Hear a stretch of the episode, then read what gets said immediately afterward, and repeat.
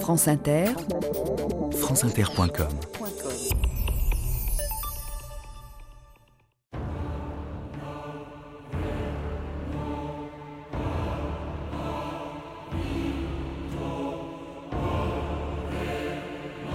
L'histoire est un clou auquel j'accroche mes romans. Alexandre Dumas. «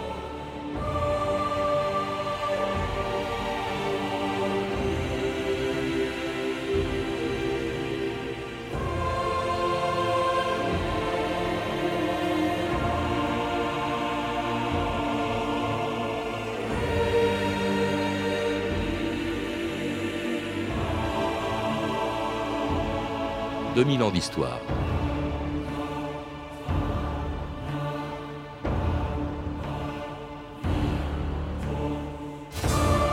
C'était un jeune Gascon qui arrivait un jour à Paris pour y devenir mousquetaire du roi. Tout le monde connaît cette histoire et depuis plus de 160 ans, c'est par elle que des générations de lecteurs ont découvert avant l'école Louis XIII, Anne d'Autriche et le cardinal de Richelieu, mais aussi les exploits de D'Artagnan, Athos, Porthos et Aramis, les héros des trois mousquetaires. Pourquoi trois alors qu'ils étaient quatre? Peu importe, peu importe aussi qu'Alexandre Dumas ait pris autant de liberté avec l'arithmétique qu'avec l'histoire. Car c'est avec ce roman qu'il est devenu l'écrivain français le plus lu dans le monde, alors que pendant longtemps, il a été considéré en France comme un écrivain mineur. Jusqu'à ce que, 132 ans après sa mort, les cendres de ce petit-fils d'esclave soient reçues au Sénat avant de rejoindre celles de Rousseau, de Victor Hugo et d'Émile Zola au Panthéon. Escortée par un détachement de cavaliers à cheval, la dépouille d'Alexandre Dumas est accueillie à Paris de la manière la plus solennelle. Dans la cour d'honneur du palais du Luxembourg, le président du Sénat, le ministre de la Culture, entouré des élus des communes où vécut Alexandre Dumas. À travers cet hommage, le Sénat confirme son attachement à la défense de l'égalité des races au sein de la République. Lui, Alexandre Dumas, fils et petit-fils d'esclaves, retrouve ici les noms d'illustres sénateurs, l'abbé Grégoire, Victor Schellcher, Gaston Monerville, des hommes qui toute leur vie ont lutté pour l'abolition de l'esclavage. Durant toute cette cérémonie, un homme semble veiller sur Alexandre Dumas. C'est son ami et sénateur, Victor Hugo. Ensemble, ces deux écrivains se sont battus pour la République, les libertés et la tolérance. Placée au centre de l'escalier d'honneur du Sénat, la dépouille du grand homme attend l'hommage national.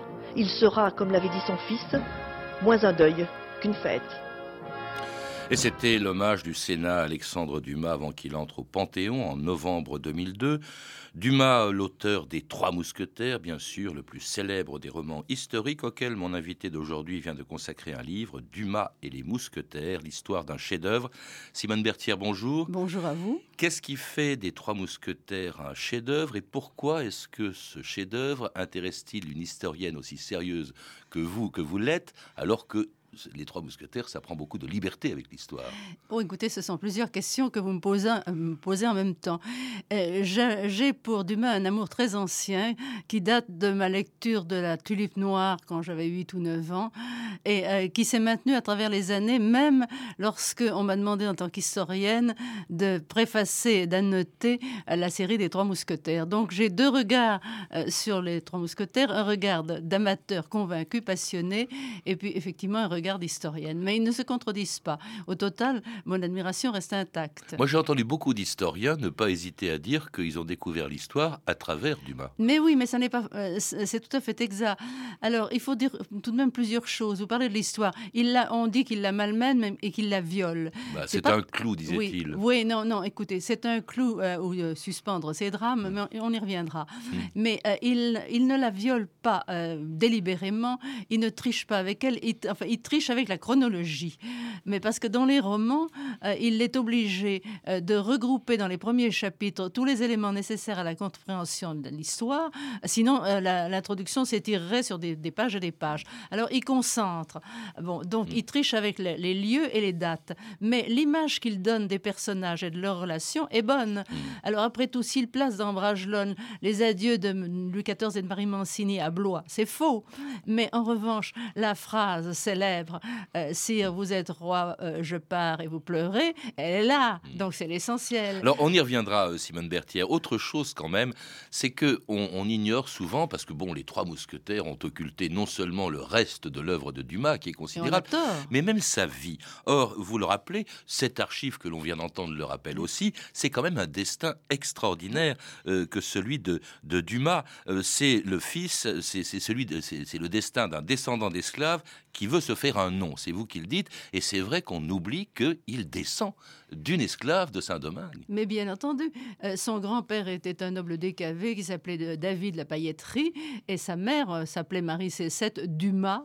Bon, et il a le, son père, donc un mulâtre, euh, qui a fait une belle carrière de général dans les armées révolutionnaires avant d'être détruit par la captivité, avait choisi de s'appeler Dumas. Mmh. donc déjà le choix de Dumas est une prise de position politique. Est-ce que c'est ça qui peut expliquer une espèce de revanche au fond ou de volonté en tout cas de réussir, peut-être plus forte chez Dumas en raison de ses origines que chez d'autres Probablement. Mais de toute façon, bon, Dumas est effectivement décidé à réussir. Alors il le fait en allant à Paris à, à l'âge de 20 ans et il devient très vite, avec Victor Hugo et Vigny, un des représentants les plus célèbres du théâtre romantique avec une pièce, Henri III, qui est jouée en 1829 à la Comédie Française, euh, ou un an plus tard, euh, qu'un an plus tard, cette Comédie Française, en 1830, le roi Charles X voulait fermer quand Victor Hugo voulait y faire jouer Hernani. J'ai reçu des pétitions signées de nos plus grands auteurs. Ils me demandent tous d'interdire la comédie française aux romantiques. Je le sais, sire. Et vous êtes un romantique, n'est-ce pas? Oui, sire. Mais Alexandre Dumas y a déjà fait jouer Henri III et sa cour, et il est aussi un romantique. Tous les jeunes auteurs sont aujourd'hui des romantiques. Pourquoi leur refuser les scènes nationales? La jeunesse veut toujours tout dévorer, au risque de s'en rendre malade. Mais vous conviendrez tout de même, monsieur Hugo, que la salle de la comédie française doit donner l'exemple du bon goût, du respect de l'ordre, de la monarchie, de la religion. Mes amis Mes amis Ma parle je vous rappelle que nous sommes ici en ce 25 février 1830, date historique, dans un but précis. Nous sommes les défenseurs de la liberté, les hors-la-loi de l'esprit, les chevaliers de l'avenir. Et c'était un extrait du film de Jean-Daniel Verreg, La bataille d'Hernani, cette fameuse pièce de Victor Hugo qui avait déchaîné une bataille absolument phénoménale le jour où elle a été jouée en 1830. Bataille à la, tête de laquelle on trouve justement Alexandre Dumas, principal défenseur de son copain Hugo et de sa pièce euh, Hernani. C'était, il était même plus connu comme euh, auteur de, de pièces de théâtre que Hugo. Mais oui, bien sûr. Mais Hugo n'avait écrit aucune pièce jouable.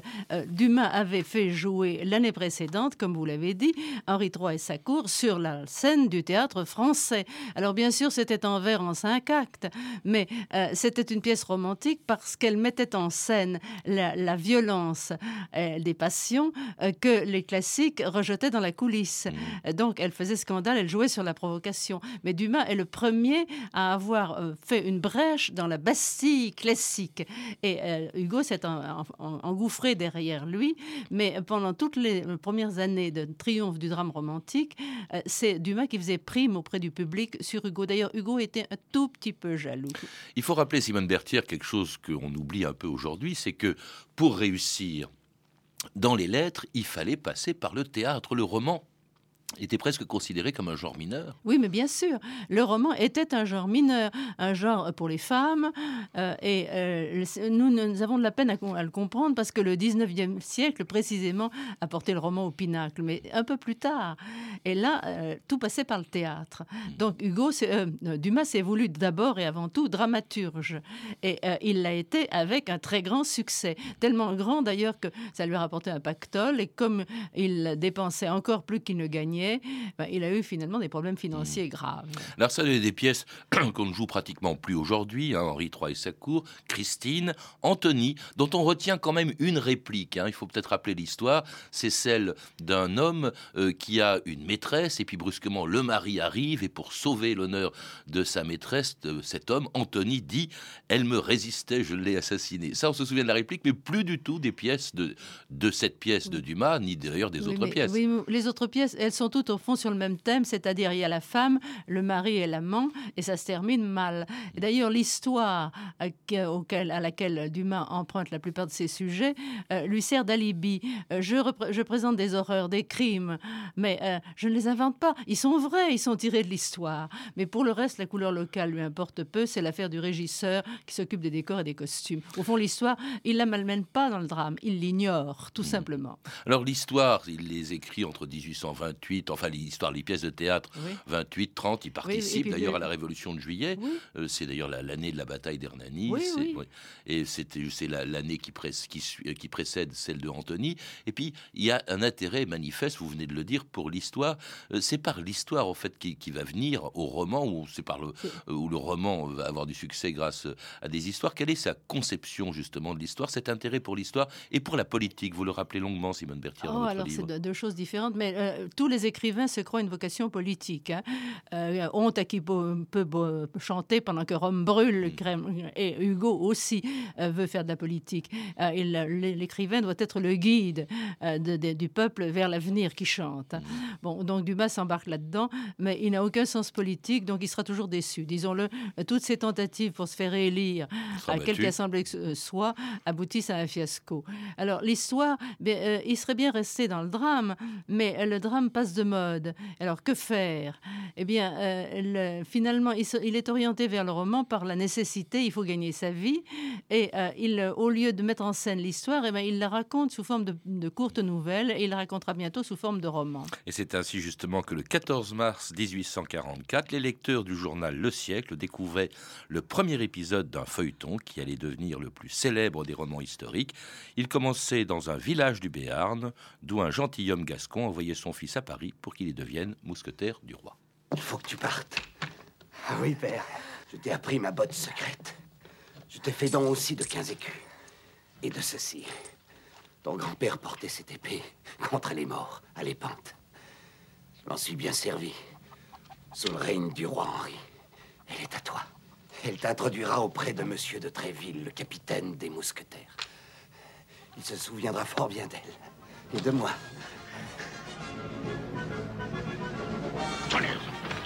Qu'est-ce que vous voulez Un certain monsieur Dartala, d'Ortolan, de Gascogne, insiste pour être reçu, monsieur. De Gascogne Qui vous envoie Mon père, monsieur D'Artagnan.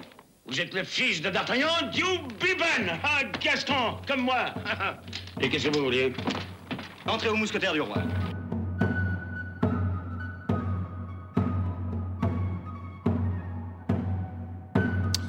Une musique des mousquetaires du roi, une musique de, l'époque qui suit cet extrait de film qui prend un peu euh, à sa manière ce début, ce tout début, parce que c'est par là que commencent les trois mousquetaires, dont on oublie, parce que je vous avouerai franchement que je l'avais totalement que je l'ignorais, même Simone Berthier, je l'ai appris en vous lisant, que c'était pas seulement un roman historique, mais un, roman en feuilleton. C'était un roman feuilleton et c'était très à la mode à l'époque. C'est-à-dire que c'était une invention toute récente. C'est en 1836 que euh, Émile de Girardin, directeur de la presse, a eu l'idée euh, de financer son journal par la publicité et les petites annonces. Et du coup, il a pu diminuer de moitié le prix de vente et euh, il a évidemment multiplié le lectorat et touché une catégorie sociale beaucoup plus modeste.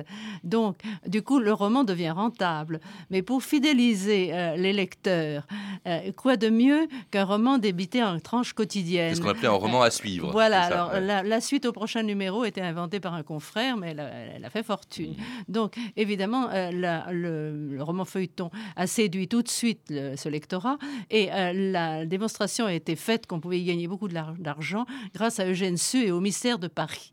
Ah ah premier grand succès du roman feuilleton. Gigantesque, un succès qui a touché toutes les catégories sociales. Et c'est ça qui a poussé, dites-vous, Dumas à se lancer lui aussi eh ben, là-dedans. Eh ben c'est Eugène Sue, au fond. Eh bien, bien sûr, c'était un créneau rentable. Euh, il, était, il était en train euh, de vivoter chichement. Alors, tout, tout son mépris pour le roman historique, évidemment, est tombé devant une perspective de pactole.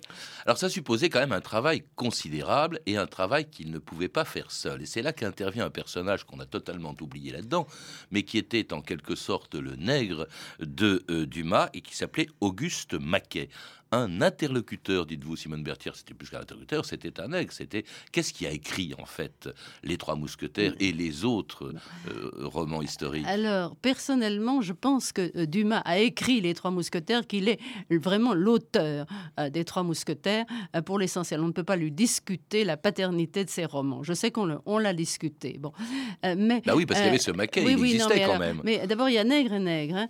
Alors, du Maquet n'est pas du tout un nègre qui écrit le livre à la place de l'auteur, lequel se contente de, de signer. C'est pas du tout ça. Il a été engagé d'abord par Dumas comme, euh, comme documentaliste, parce qu'il était historien et il était destiné à fournir de l'information. Et puis Dumas s'est aperçu qu'il n'écrivait pas mal, qu'il s'entendait bien.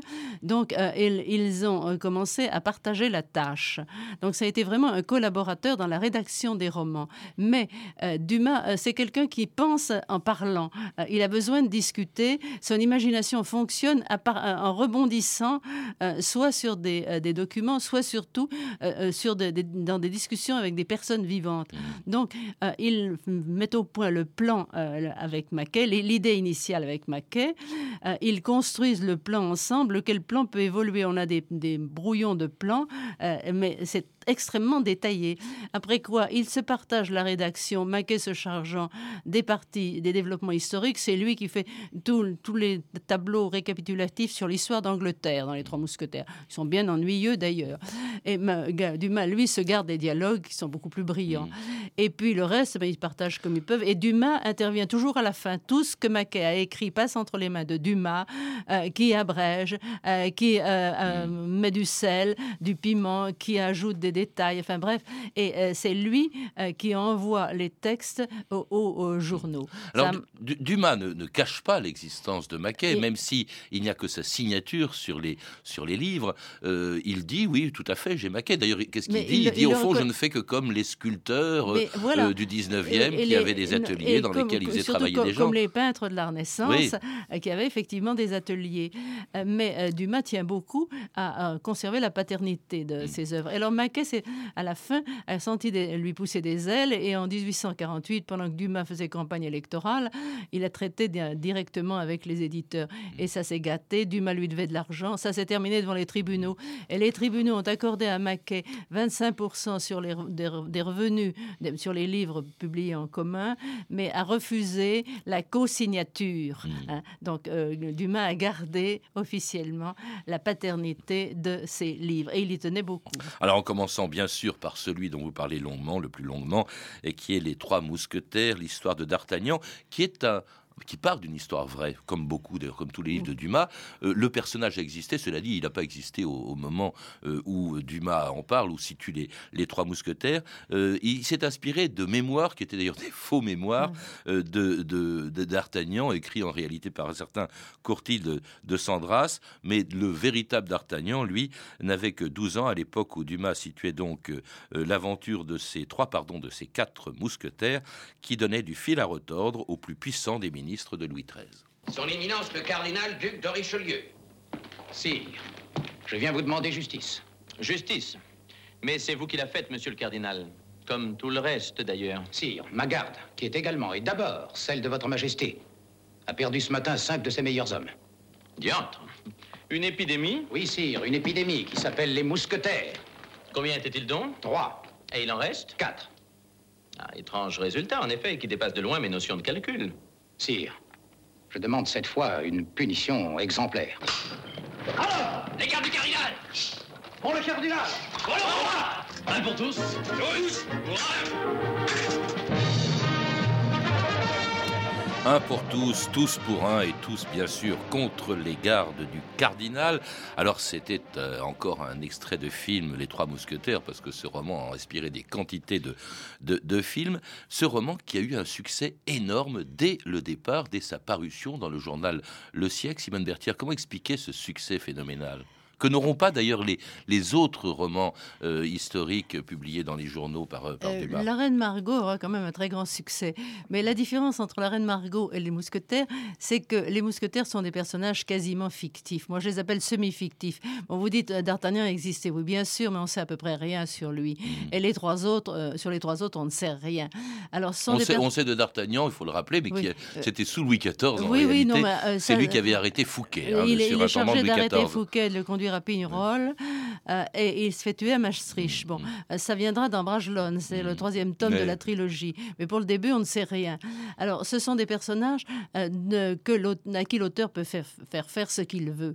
Et ce sont des personnages euh, qui, au lieu d'être le- le- les princes, des grands seigneurs, ce sont des personnages qui ils sont nobles, bien sûr, mais de toute petite noblesse, et ils sont très proches du lecteur. Ils se débattent dans les mêmes difficultés que vous et moi. Et d'ailleurs, l'arrivée de D'Artagnan à Paris, que vous avez cité tout à l'heure, ressemble énormément à l'arrivée de Dumas lui-même à Paris avec des recommandations maternelles, euh, une bourse assez plate et une lettre d'introduction auprès de quelques puissants pour avoir un poste. Donc Dumas se projette en D'Artagnan. D'Artagnan est un alter ego d'un bout à l'autre. Et ça, c'est très important. Et il aime ces personnages euh, de, ses mousquetaires comme il n'a aimé aucun des autres personnages de ses romans. Alors, ce sont quand même euh, des personnages qui sont évidemment extrêmement euh, sympathiques. Et euh, on va les retrouver d'ailleurs parce que le succès est tel. Alors, c'est le, le- le- le premier, en fait, c'est les Trois Mousquetaires, c'est le premier d'une trilogie. hein. Oui. Euh, il est question surtout de la fameuse histoire des ferrets de la reine que lui aurait euh, prêté le duc de du Buckingham, qu'elle aurait perdu. Enfin, quelque chose d'assez compliqué, qui est d'ailleurs sur un fond historique réel. Mais évidemment, comme ça marche, eh bien, Dumas va donner deux suites à, aux Trois Mousquetaires. Il y a 20 ans après, il y a le vicomte de Bragelonne aussi, avec cette fameuse hypothèse euh, du, masque de fer qui serait, selon Dumas, mais enfin, je crois qu'il s'est inspiré d'autres historiens avant lui, comme Voltaire, euh, qui serait le frère jumeau de Louis XIV.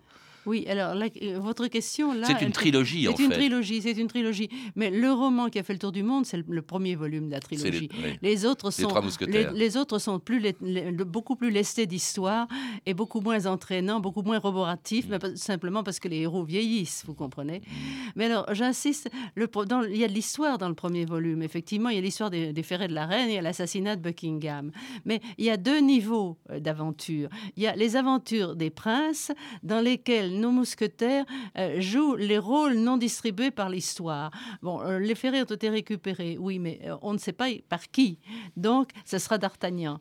Mhm. Donc, vous voyez, il, il joue effectivement un rôle tout, tout du long. Mais en même temps, les, nos mousquetaires ont des aventures propres qui n'ont rien à voir avec l'histoire.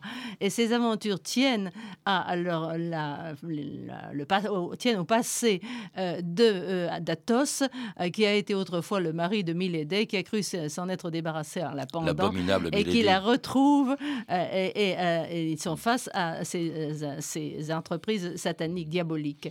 Et finalement, c'est ça qui est beaucoup plus intéressant et qui passionne beaucoup plus le lecteur. On est bien content que les ferrets soient retrouvés, mais l'entreprise qui mérite euh, toute l'énergie de nos mousquetaires, euh, c'est la, la- la lutte contre le mal incarné.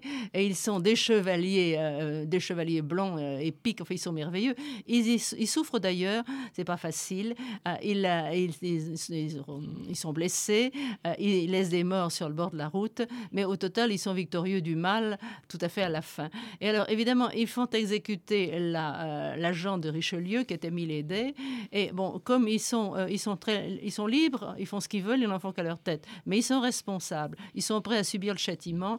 Et au miracle, Richelieu, au lieu de sévir, donne de l'avancement à D'Artagnan. C'est très moral, c'est très moralisateur, c'est très manichéen aussi. Il y a les bons, Oui, les méchants. C'est peut-être ça, ça, qui plaît tout simplement C'est encore aujourd'hui règle, c'est la d'ailleurs. règle des, des- des romans de KPDP. Et c'est ça qui plaît, bien entendu. Ce qui est frappant aussi quand je vous lis, c'est que bien sûr vous parlez surtout des Trois Mousquetaires, mais vous rappelez quand même que il écrivait à une cadence infernale. En sept ans, il a écrit la plupart de ses romans euh, historiques. Il y a eu alors alors qu'il n'avait même pas fini les Trois Mousquetaires, je crois qu'il y a eu Monte Cristo euh, dès 1900, euh, dès 1800 pardon 44, La Reine Margot, plus tard Joseph Balsamo. C'est absolument hallucinant la cadence à laquelle Dumas Oui. écrit pour euh, remplir les pages des journaux dans lesquels il, écrit. Alors évidemment, il s'appuie sur Maquet. Je pense que seul, il n'y serait pas arrivé. Et ils s'entraînaient l'un l'autre. Hein. Quand l'un fléchissait, ben, l'autre l'aiguillonnait. Euh, mais c'est extraordinaire. Il avait une puissance de travail fabuleuse. Il travaillait 12 à 14 heures par jour. Et d'autre part, il avait une facilité extrême. Ça venait tout seul. Et ce que je voudrais dire aussi, c'est qu'un des charmes de euh, la lecture, c'est précisément que ça ne sent pas l'huile, que ça coule de source, qu'il euh, y a un rythme, une cadence, un, plaisir, et que Dumas lui-même s'amuse en racontant. il, il, a découvert très tard son talent de conteur et sa verve. Et dans Les Mousquetaires, il s'en donne à cœur joie. Vous pouvez rire à chaque page à des inventions saugrenues euh, euh, qui jalonnent euh, la vie quotidienne de ses héros. À chaque page et même à chaque ligne. Il faut rappeler quand même qu'il était payé à la ligne, d'où des dialogues extrêmement courts. oui, sire, non, etc. Enfin, oui. mais, oui, mais ça n'est pas du tout, ça n'est pas uniquement pour des raisons utilitaires. Parce que je pense que c'est un conteur. Donc il s'imagine en face d'un public en train de raconter. Et les dialogues creux, oui, n'est-ce pas, vraiment, euh, ce sont des respirations qui permettent au lecteur euh, d'assimiler, d'attendre la suite et de l'assimiler mieux. Donc ça fait partie du système oral euh, qui est celui de Dumas écrivain. Alors ça a duré pendant une dizaine d'années jusqu'à la révolution de 1848 à laquelle Dumas participait auprès bien sûr des républicains et pour y défendre l'abolition de l'esclavage contre ceux qui voulaient le maintenir. Qui es-tu, citoyen? Dumas, Alexandre. Alexandre Dumas? Connais pas Ça fait rien. Tu peux me serrer la main? Le talent n'est pas contagieux. Bienvenue, mon cher maître, bienvenue. Bonjour, monsieur Dumas. Alors c'est vous? Les descendants d'esclaves chargés de défendre l'esclavage Comment vous l'ignoriez, je regrette, mais à l'époque où vos ancêtres se morfondaient dans la servitude, les miens vivaient libres comme l'oiseau, en Afrique. Monsieur Dumas, à quoi sert ce rappel historique? À remettre des choses en place. Ma famille a subi 50 ans d'esclavage, la vôtre peut-être plus de 1000. Je ne m'estime pourtant pas supérieur à vous. Moi, je n'ai pas écrit Les Trois Mousquetaires. Tout le monde n'a pas la chance d'avoir du sang noir dans les veines ça favorise euh, l'imaginaire. Et c'était un extrait du film Victor Schellcher de Paul Viccioli, Dumas pendant la Révolution de 1848. Vous dites que c'est à ce moment-là, Simone Berthière, que commence une véritable banqueroute. Vous rappelez que sa fortune, eh bien, elle se dilapide, il est endetté, il dépense plus d'argent qu'il n'en gagne, il se sépare de sa femme, il vend son château de Monte Cristo, euh, il, se, il se sépare de, Maquet, euh, il n'a plus autant de succès et il meurt en, en 1870 et il meurt, non pas oublié parce que ça continue à avoir du succès, mais c'est un homme qui a tout le temps été au fond un peu méprisé par la littérature. On l'a considéré comme un auteur mineur pendant des années.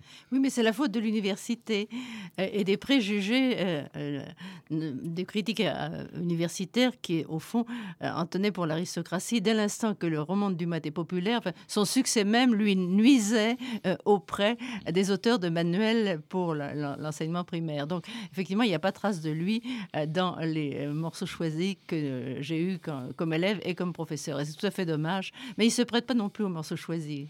Merci Simone Berthière. Pour en savoir plus, je recommande la lecture de votre livre Dumas et les mousquetaires, histoire d'un chef-d'œuvre qui vient de paraître aux éditions de Fallois. Lire aussi, bien sûr, d'Alexandre Dumas, Les Trois Mousquetaires, et 20 ans après, édité par LGF dans la collection du livre de poche dont vous avez signé l'introduction et les notes, Simone Berthière. Le Vicomte de Bragelonne paraîtra également sous votre direction en février 2010 chez le même éditeur. Je signale aussi la parution toute récente chez Gallimard dans la collection Folio Classique de La Reine Margot dans une édition établie par Janine Garisson.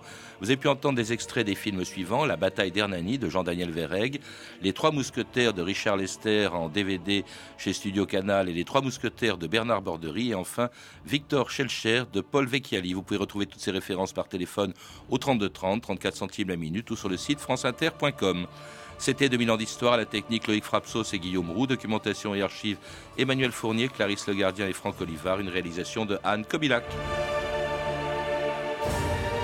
Demain, dans 2000 ans d'histoire, le numéro 2 du régime nazi, Hermann Göring.